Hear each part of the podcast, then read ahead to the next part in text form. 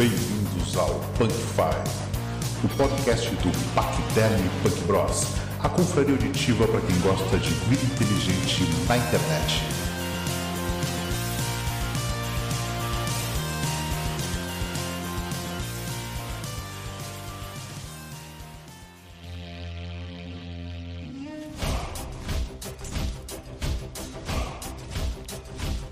Bem-vindos a mais um Punk Five, a sua vida inteligente na internet, e o tema de hoje é mitologia grega. Tema que, querendo ou não, está terrivelmente encroado na nossa sociedade. Quando se fala em religião, quando se fala em filme, quando se fala em livro, quando se fala em cultura, a gente não pode deixar de falar de mitologia grega, até porque para entender muitos filmes, para entender muitas sagas, muitas histórias, a gente tem que entender um pouquinho de mitologia grega, não é? E para começar o nosso, nosso debate aqui sobre mitologia grega, estão nossos queridos participantes que são Olá, sou o Lucas e vamos falar um pouco aí sobre mitologia grega. Beleza? Fala, Eduardo. Uhum, meu nome é Eduardo, eu curto bastante mitologia, assim, literatura de um modo geral e também por trabalhar com psicanálise, pego bastante assim, de, de, mitologia também, nesse, nesse ponto, assim, de teoria da psicanálise e tal. E o queridíssimo Jorge, diga aí. Olá, eu sou o Jorge, eu sou um noob da mitologia grega e eu gostaria de participar aqui com os paquidermes. Então, Fabrício, te apresenta aí, cara. Aqui quem vos fala é Fabrício, né, professor de história, que tra trabalha bastante mitologia grega com seus alunos para eles ficarem quietos. Não, ah, bom. Ah...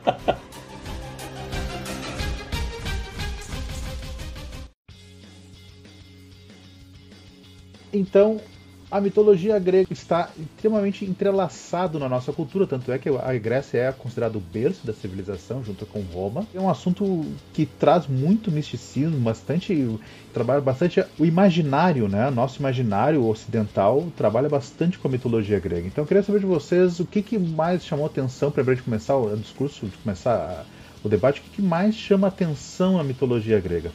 Fala, Jorge. Tá, valeu, obrigado.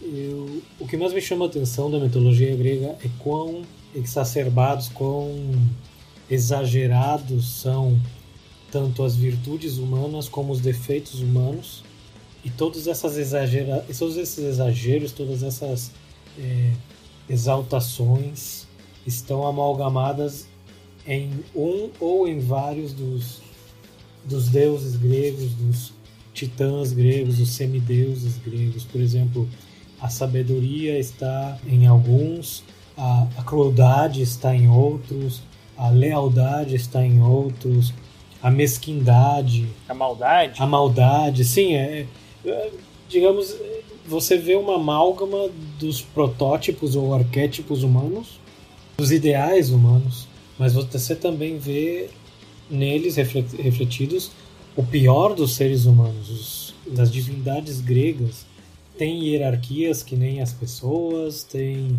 um supremo, tem lutas, tem um, todo tipo de arrebatos, tem amor, tem ódio, tem vingança, tem incesto, tem. Sabe, eu acho que a mitologia grega é um grande espelho da, do comportamento humano depois dele ser estudado, depois dele ser revisado, depois dele ser registrado. Ou seja, será que das funções da mitologia grega não foi justamente permitir que os homens discutissem esses assuntos com eles? Ou seja, a, a, a, a criação da religião, quando a, quando a religião grega se formou, foi um momento como se fosse os, os, contos dos irmãos Green, né? Trabalhar assuntos polêmicos ou assuntos que deveriam ser tratados de uma maneira que chegasse ao alcance da grande maioria, né? Ou seja, é o, é o início do pensamento filosófico, né? Ao início de pensar sobre a humanidade, né? representando nos deuses. A origem da mitologia mesmo tem quatro tipos de teorias que vão tentar explicar elas. Tanto alegórica, que nem o Jorge estava falando, né? Por exemplo, que vai criar essas alegorias para explicar essas coisas que estavam acontecendo, como a passagem do tempo, por que, que chove, por que, que tem fogo, por que, que existem as coisas, né? E também vai ter a histórica, onde eles pegam a, a, alguns seres humanos que, que foram reis, que uh, fizeram algumas coisas importantes, eles vão atribuir a esses reis, né, lendas reais, eles, eles vão transformar essas lendas em coisas mais místicas, mais super-humanos, né? Os reis que são mais importantes, as lendas. A Bíblia, onde eles vão fazer referências com a Bíblia, não a Bíblia só cristã, mas em vários outros livros, né? Da antiguidade, que eles vão pegar essas, essas pessoas e vão fazer alguma alegoria a essa Bíblia, né? Por exemplo, o dragão que guardava o pomo de ouro, né? Pode ser representado em outras culturas como a cobra que guardava uh, a maçã da Eva e tal. E também vai ter a física, onde eles pegam os elementos, né? O ar, o fogo, enfim, uh, e a água, para tentar explicar essa, esse mundo onde eles vivem, né? a natureza.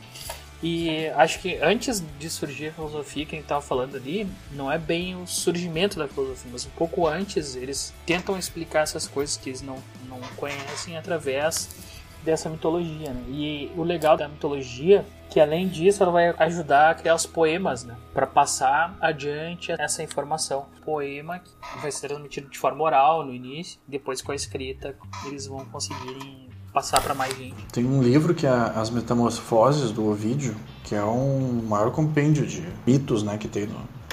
um dos maiores, né, compêndios de mitos que tem na, na mitologia. Sim. E me diz uma coisa, Eduardo, uma perguntinha que me surgiu agora. Na psicanálise, já da faculdade de psicologia, qual foi o, o, a, o tema grego, ou a mitologia, ou a característica de, de, uma história grega que mais foi estudada, que criou mais um destaque no estudo da psicologia? O que, que, que vocês trabalharam de mitologia grega na, na faculdade, por exemplo, ou no aprendizado? Ou é essencial para aprender a psicologia saber tal história? Existe algo isso aí na, na, psicanálise? Na psicanálise, os maiores conceitos que tem, assim, que reporta a mitologia é o complexo de Édipo, que o Freud, ele, analisando os pacientes, ele percebia que tinha relações, a sexualidade infantil da criança, é aquela história, né, do menino ter desejos pela mãe e querer matar o pai, né, Vendo isso nos pacientes, ele se reportou à mitologia para confirmar essa teoria que ele tinha pensado. Né? Então, ele assistindo as peças de teatro, Édipo, né, ele começou a, a, linkar essas duas coisas. Até a gente acha que o complexo de Édipo foi criado, um termo criado pelo Freud, né, mas em princípio não. Em princípio foi o Jung que, que introduziu a ideia de complexo de Édipo. Né? Oh, que massa. Então, só a história do Édipo é o mais difundido. Todo mundo se encanta com a ideia de cada um ter um Édipo escondido, assim, ou ter um Édipo dentro de si. Acho que foi isso que ele trouxe bastante, assim, né? de trazer essa mitologia não ser uma coisa de fora, assim, mas que todo mundo vivencia de alguma maneira. Né?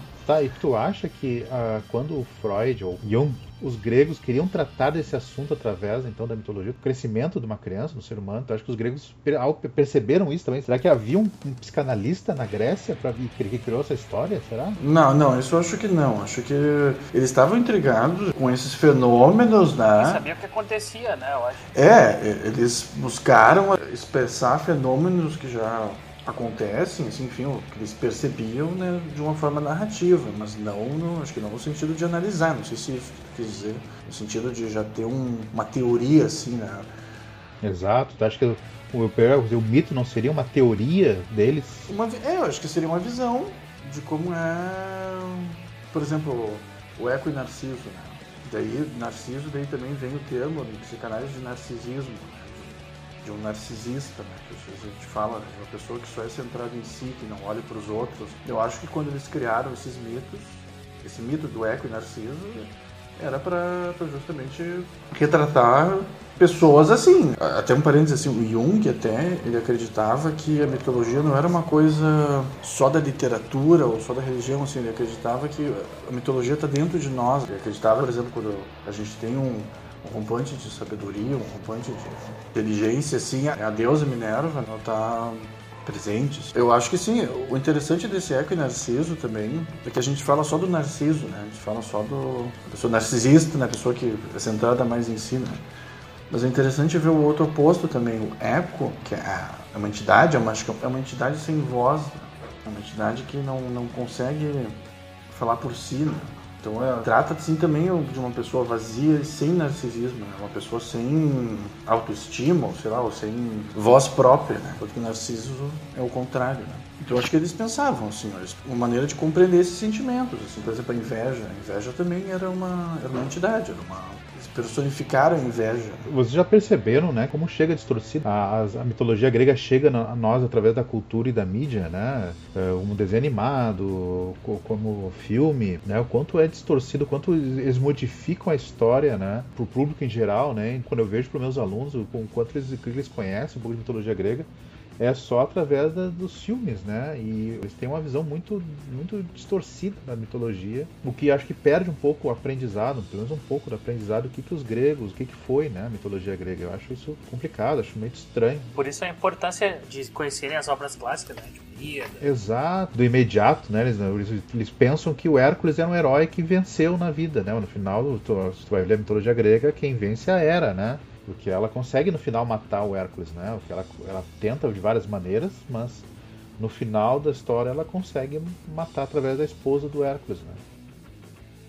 O surgimento do Pegaso, o Pegaso nasce das, do sangue da, que emana da cabeça da Medusa. Sim, o Pegasus, o cavalo, uhum. cavalo lá. Pegasus, Pegasus. Uhum. Ah, o Pegasus. Uhum. Temos uma é, romantização, uma adaptação para a mídia que faz mais palatável para o público e vira um produto que você pode vender mais facilmente para um público mais amplo. Se você vai ver a história uma por uma, que nem a tua abertura conto dos irmãos Grimm, os contos deles eram completamente não para crianças. Mas daí a adaptação que foi feita dos. Como é? Joãozinho e Maria? Não sei. Hansel e Gretel. João e Maria? Todos as situações dela, esses contos eram completamente não para crianças. E a romantização ocidental deu uma polida, fez um streamline nesse, nesse conto, nessa história, né? E chegou até nós, o grande público, as massas, um pouco mais adoçado, menos humanizado, né? mais idealizado. É porque, vamos combinar, né? Uma cena de Zeus cortando o saco de Cronos e saindo o esperma de dentro do saco, caindo nas águas e nascendo Afrodite, é uma cena que eu não queria ver, com certeza. É nojento. Seria no, no mínimo nojento. O que é interessante da ideia da mitologia, que além de eles representarem, que nem o Jorge estava falando lá, alegorias, né, trazendo verdades morais e religiosas ou filosóficas dentro dessas histórias. Além disso, quando eles começaram ou a desenhar, ou a criar as estátuas, ou criar esses altares, para venerar esses deuses, começa a ter uma potencialização da arte. Uhum. A arte começa a se expandir, os caras começam a estudar a anatomia, né, movimento, enfim, todas essas pinturas, esculturas da, do desenvolvimento da arte se deve muito à mitologia e ao desenvolvimento dos deuses. E, e, esse, e essa importância deles, né, e vai culminar no fim lá com a filosofia. Né? É, o que eu acho interessante também na, na mitologia grega é o quanto ele emprestou a sua iconografia, o seu imaginário para outras religiões, por exemplo, a católica. Quando pede para imaginar Deus, as pessoas imaginam Zeus, né? Que é o Deus grego. Quando a pessoa é, quando pensa, quando imaginam uh, um anjo, é o Cupido, né? Que é um, era, um dos, era um dos, junto com Hermes, era um dos mensageiros de Deus, né? Uhum. O que eu acho interessante também, tu faz todas essas representações do ser lá, do cristão e tal, que tá falando, né, do céu, do inferno. Isso aí se deve muito, a gente até tava comentando antes ali com o Eduardo, não sei se vocês pegaram, que se deve muito à guerra que teve entre os titãs e os deuses, né? Quando então ele consegue Poseidon. guardar, uh, prisionar os, os deuses, os titãs no Tártaro, né? seria tipo o inferno, né? Uhum. Ele faz essa divisão de céu, terra e inferno, né? Os humanos vivem na Terra, os deuses vivem no céu e ah, as, os renegados vivem embaixo da Terra. Na mitologia grega, todo mundo ia para a Terra de Hades, né? Não tinha sendo bom ou mal, tu acabava no submundo dele, né? Tu acabava nas cavernas dele. Independente se tu era bom ou mal, isso, né? Na mitologia, pelo menos, era assim. Né? Tu ficava lá vagando. Sim, mas essa divisão ela só se dá no início com essa guerra, né? Quando os deuses ganham dos titãs. Sim, o que é interessante também é que os deuses e os humanos interagem o tempo inteiro né? na mitologia grega, né? Eles uh, têm histórias assim, do, de Zeus de ele descer, se encantar com uma ninfa ou alguém lá embaixo e, e ele estuprar, literalmente ele, ele fazia força, né? Então. Eles não ficam só lá, né? Não, eles se relacionam, eles se relacionam com os humanos o tempo inteiro. Eu acho que essa, essa relação deles de. Ah, os deuses são semelhantes aos humanos. E existe esse paralelismo na, em quase todas as religiões, né? Somos feitos à sua imagem e semelhança. Então, esse paralelismo entre a humanidade da divindade e a divindade do humano, não sei se me expliquei. A parte humana que tem o Deus e a parte divina que tem o humano está bem relacionada. Eu acho até que é mais fácil de representar na quando tu vai criar uma estátua, quando tu vai criar alguma coisa, é mais fácil de tu imaginar, de tu representar ele sendo uma semelhança nossa, né? Mesma coisa como fazem pensando em alienígenas, você imagina um alienígena polvo, enfim, é, através de uma, ele... através de uma figura humana. Isso. Isso, é, o humano é a referência, né, que a gente tem. Sim, uma idealização. Então, um humano ideal com as proporções clássicas que nenhuma pessoa viva consegue pegar, né? Só aquele aquela percentagem bem na direita da curva normal. Essas proporções perfeitas, essas feições perfeitas, equilíbrio, né? E até com, com esse estudo que eles faziam da, das fisionomias e da, enfim, da anatomia humana, né? Uhum. Eles começaram a criar esse ideal perfeito, né? Que a gente tava falando. Então, por isso que eles treinavam muito, né? Faziam aquelas hidratação com óleo, tinha saunas, tinham...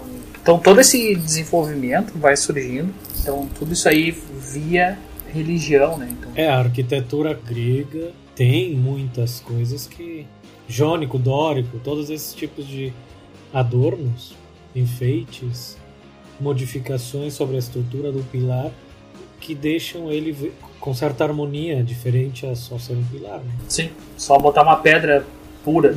Sim, e você está falando de, de toda uma, uma estética que adorna o lugar de adoração a essa, a essa divindade, né? a esse Deus. Uma das, uma das maneiras de ver essa representação da perfeição, da busca da perfeição, né, do, do homem para Deus é, é a representação máxima do homem, né? do homem perfeito, né? apesar dos defeitos que eles têm.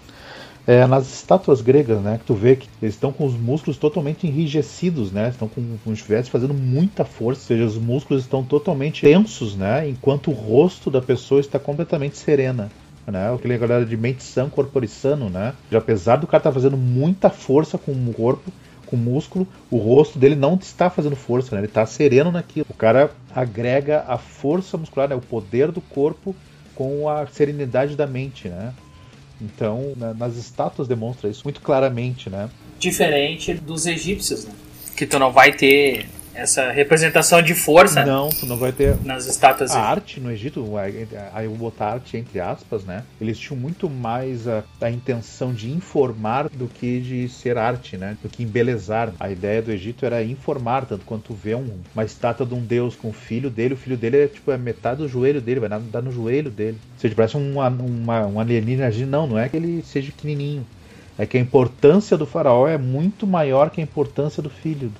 Então você desenha o filho não do tamanho real, mas sim proporcional ao poder do faraó. É interessante isso de usar a figura humana, né, para apresentar ideias, né? A inveja, por exemplo, na, na mitologia, ela é representada por um ser feminino que não consegue ter os olhos fixos. A inveja, ela fica olhando tudo, né? Ela não consegue fixar o olhar em uma coisa só, né? E também ela a própria, né, tu falou da mulher e tudo mais, a própria cultura grega, né, ela vai deixar, ela vai ser bem focada no homem, né? ela vai ser mais mesmo as, as mulheres tendo importância, quem tem mais importância, quem é o maior, tudo é o, é o deus homem. Diferente com algumas culturas da África. Mas acontece a mulher de Zeus domina Zeus e termina desfazendo tudo que ele fez. Seja bom ou seja ruim. Isso, isso. Mas, mas a culpa é dela, né? A culpa da mulher, o, o, o ruim foi ela. Então, existe esse casal em que ele é infiel, é patriarca por ser o que for, mas ela também faz as coisas dela e eles não se separam, eles continuam essa união porque existe esse tipo de, vamos dizer, respeito à, à união matrimonial. Todas as partes da sexualidade humana estão aí, né? Você mencionou o complexo de Édipo. Uhum, também está o complexo de Electra, que é o oposto, a infatuação da criança menina na figura paterna, né? Uhum. É, também existe a, a, mudança de papéis, a inversão de de mulher e homem também existe isso visto aí. Os vícios também estão bem representados na, na mitologia grega. Todos os vícios humanos, que depois foram trazidos como pecados capitais, né?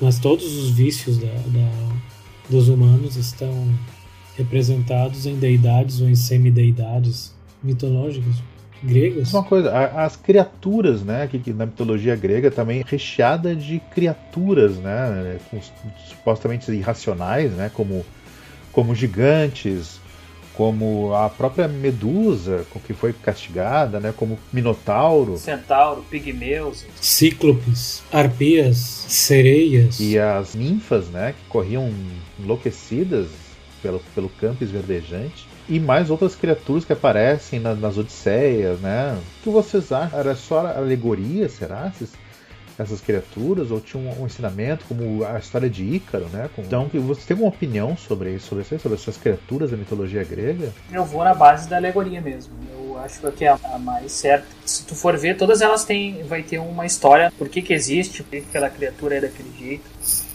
E eu acho que ela quer passar alguma alguma verdade. Alguma... Uma mensagem. Isso. Elas são os desafios dos heróis, talvez, né? Isso. Independentemente do contato ou não contato, as diferentes culturas humanas têm as mesmas figuras. Em...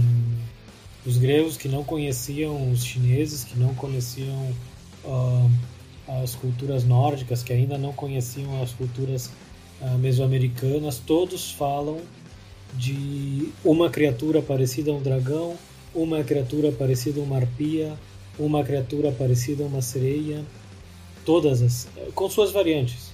Todas têm isso em comum. É, eu acho que é o nível de amadurecimento da sociedade que vai gerando essas, esses mitos, essas, né? Então, uma sociedade vai, ela vai evoluindo, ela começa lá com coletores, enfim, e ela vai se sedentarizando, vai criando as cidades, enfim.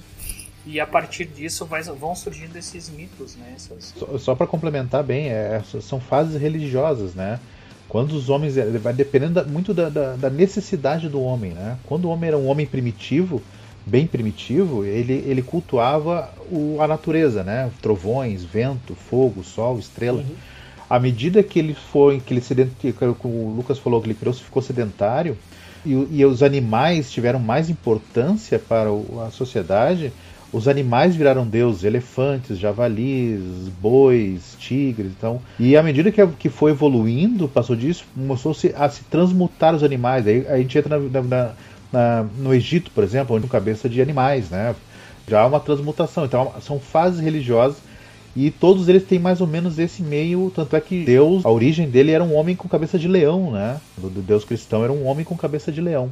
O rei dos animais é o leão. É, é na arqueologia já está muito bem provado isso, que a ideia do Deus católico, esse Deus que é católico, que é o pai de Jesus, era um, era um leão. Né? Era um homem com cabeça de leão. O leão de Judéia também. A passada dessa fase vem a fase dos profetas, onde os deuses já não têm mais forma e os profetas é que falam sobre ele, né? Sobre o Deus, né? que até então não tem mais forma. Então acho que talvez a sociedade também tenha essa, essa evolução de criaturas, né, de mitologias, né, de contos, né. Conforme ela vai adquirindo conhecimento, ela vai trocando e vai, vai mudando esses. Ela vai agregando, né, o natural do ser humano, né, o conhecer de mais ou menos todos. Tem um dragão, tem uma sereia, né. Até curioso também a sereia na mitologia grega, pelo menos na, na Odisseia, ela não é um peixe, é uma ave, né.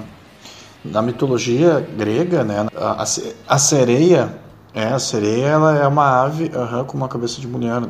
É o que a gente sabe como arpia? É um pouco diferente. É, que em inglês é sirens. E me diz uma coisa, vocês lembram o primeiro contato que vocês tiveram com a mitologia grega? O que, que vocês leram, viram um filme que dizem, bah, essa mitologia grega é um troço legal, não sabia.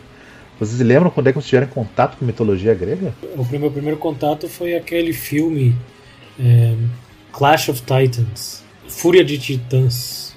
Ah, o primeiro, aquele, o... Uhum. Aquele de stop motion. Aquele de stop motion, exatamente. O meu primeiro contato com mitologia grega foi aquele filme, os Jazão, os Argonautas, a Fúria de Titãs originais, aquele que tinha um stop motion, né? Uhum. Que passava na sessão da tarde. Aquele, pra mim, foi lá que começou a ideia de, bah, mitologia grega é um troço muito legal, muito doido. Tinha uma corujinha metálica até, né? E tu, Eduardo, te lembra quando é que tu pensou em mitologia grega? Eu me lembro a primeira vez que eu comprei um livro de mitologia, que é o livro de ouro da mitologia. É um livro bem bom, tá, assim, que bem diversificado, assim, né? Que fala vários contos da mitologia, mas, bah, quando criança, assim, não. Uh, deu um boom, assim, com God of War, né? Cara, eu lembro, assim, ó, vagamente, eu procurando naquelas é, enciclopédias, né, Larousse, procurando os nomes dos deuses do Shazam, do Capitão Marvel. Né? Olha, massa. Que ele falava Shazam, daí o cara ali ele explicava uma nota do editor do quadrinho que eu li, que dizia né, os nomes dos deuses lá. Não sei se eu me lembro de, de cabeça aqui, vamos ver, sei lá, Salomão, Hércules, Atlas, Zeus, Aquiles, Mercúrio, isso, né? Uhum. E daí é, encontrei Zeus ali, daí comecei a ler a história dos Zeus, achei muito legal e dentro dessa, mas assim, não lembro se foi a primeira, lembro que eu gostei muito disso. Deve ter tido jogos de videogame que a gente jogava e devia ter um. O primeiro que eu lembro agora é o God of War. É, mas o God of War é bem mais recente, pra mim pelo menos. É, o que eu digo é quando teve noção que era mitologia grega, né? Falava, mas isso aí é mitologia grega, isso é legal. Não quando viu e não sabia. Né? Isso. Vai ter bastante naquele Percy Jackson, né? Depois, né? É, depois vai ter a moda do Percy Jackson, né? História de Perseu, a Odisseia também, teve, também teve, teve o filme da, da, do, de Odisseu, né? Também ah, teve. é verdade. É muito ligado com a história de Hércules, que era, quando Hércules era feito pelo cara que fazia o Hulk, o Luferrino. Ele fazia o Hércules também. Ah, mas daí tu entregou a idade. ah, eu, não, eu entrego, 43, né? Ah, eu acho que eu me lembro, cara. Não era uma série? Isso? Não, mas daí não é. Não, esse Hércules não. é o outro, é a série. É outro, né? Não, esse é o outro. é mais antigo, Eduardo. Mais antigo, Eduardo. Bem mais antigo. Sessão da tarde, 1980, coisinha. É, bah, então não, não, não cheguei a não cheguei a ver. O Conan não pega coisa de mitologia? Ah, é Cimério, é mitologia Ciméria. Ah, né? é outra coisa. Que livro que vocês recomendam para a pessoa ler sobre mitologia grega? Eu acho que esse que o Eduardo falou aí do livro de ouro da mitologia é um bom caminho, cara. Uma linguagem bem simples para a pessoa começar. Fala várias, tem várias outras mitologias além da grega, mas fala bastante ali da mitologia grega. Acho que é um bom começo, né, Eduardo? Sim. Acho que sim, acho que sim. Bem acessível. É. Um livro fácil leitura, fácil. É o livro de ouro da mitologia do Thomas Bulfink, né? Se o cara quer fundir a cuca e, e ir para a área da filosofia, enfim, as origens do pensamento grego, né? Que, que esse que eu usei até para complementar algumas ideias aqui nossa. E esse é bem puxado, o cara tem que ler umas 5, 6 vezes, ver, né? Tem um também que é muito bom, que é a Mitologia, Mitos e Lendas de Todo o Mundo. Esse aqui não tem um autor específico, são vários autores, só que ele é um livro em português de Portugal. Mas, é, mas ele é muito bom, ele é bem completo, bem ilustrado. O livro que eu recomendo que as pessoas leiam é um livro meio difícil, agora já é meio difícil de conseguir, mas não é impossível, é o História de Heródoto. É o pai da história, né? Escrito na Grécia mesmo, né? Ipsis. Então, o que mostra, quando tu lê as histórias do livro, claro que eles não contam as histórias dos deuses, ele é tem um muito mais ligado aos acontecimentos que ocorreram na época. Só que, ao ler o livro, tu percebe que o Heródoto, ele sempre incluía o personagem do oráculo nas histórias. Tu vai perceber que em todas as histórias de, de, de Heródoto que ele escreveu, o oráculo sempre era infalível. Ou seja, como era uma realidade dele, não sabe, o oráculo é aquele cara que conseguia entrar em contato com os deuses, né? Para quem não não está acostumado com o termo, né? O oráculo é aquela pessoa que que, entra, entrava em transe em contato com os deuses. E tu vai ver que nas histórias de Heródoto, o oráculo tá sempre com razão, ele sempre acerta as coisas, né? O cara falou com o oráculo, o oráculo disse isso, aconteceu. O oráculo falou aquilo, aconteceu. Né? Então tu vê a mitologia grega, a religião dele, né? De, da mitologia. É legal de ver porque não só as histórias, mas o que, como é que o pensamento do grego, né, do cidadão grego uh, sobre a religião uh, atua nele, né? Como é que ele, como é que ele convive com isso, né? E uma das formas que parece muito legal é a presença do oráculo. Juntar com esse teu aí, pegar os livros do Homero é, lá, Odisseia e Ilíada o Evídio, o Vigílio, qualquer livro desses, mitologia grega vão estar bem presentes ali, vai explicar Você quer pegar na, na origem mesmo, né? Então, acho que são para complementar.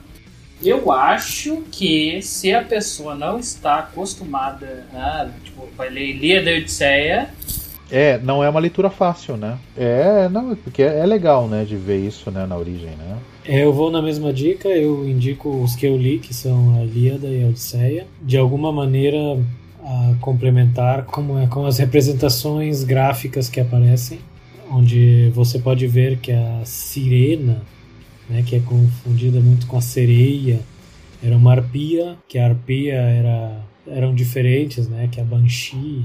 São três representações de uma figura muito, come- muito conhecida. e de filmes assim que vocês. Pra mim, o filme é Fúria de Titãs, Clash of Titans, de 1981. Animação stop motion, é, dois planos de câmera estática, uma representação menos romantificada da história que eles pegam.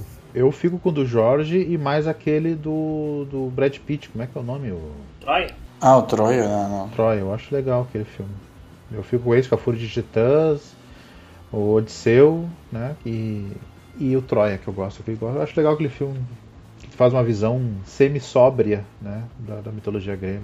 Eu ficaria também com o de Troia, mas foi o que mais me chamou a atenção. Eu gosto muito do 300 de Esparta, ele consegue tirar bastante, mesmo ele tendo aquela estética diferenciada, consegue tirar bastante coisa da mitologia. ali. E uma dica que eu deixo pros, pros ouvintes que estão aí, quem gosta, que mora em cidade, é procurar ah, na arquitetura a representação da mitologia grega. que Sempre tem alguma coisinha muito legal. Então, andar pela cidade e procurar na arquitetura, geralmente na arquitetura clássica, de, né, de, de, de prefeituras, algumas coisas que são mais antigas, várias representações alegóricas da mitologia grega, né?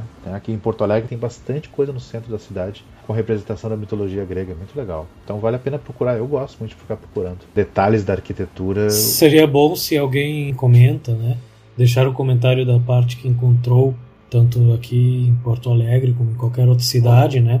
Deixem uma foto, seria, seria legal compartilhar a sua visão Então, meus queridos, na- terminamos mais um podcast. Espero que vocês tenham gostado. Por gentileza, nos curtem, comentem, né? Acesse nosso site, nosso blog, nosso Facebook, nosso Instagram. Põe lá no Google Paquiderme Punk. Nosso site está tudo lá. Darkpunk.com Exato, é paquidermepunk.com. Vai lá e acessa tudo que tem lá que tu vai curtir. Que é bom. É bom. Valeu, até mais. Valeu! Valeu, falou! Valeu! Feito! Adeus.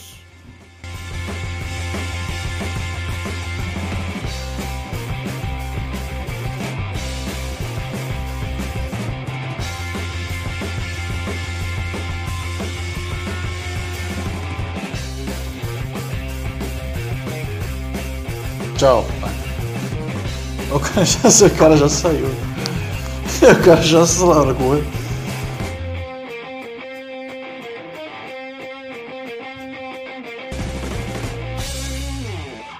Tá, eu já paro aqui.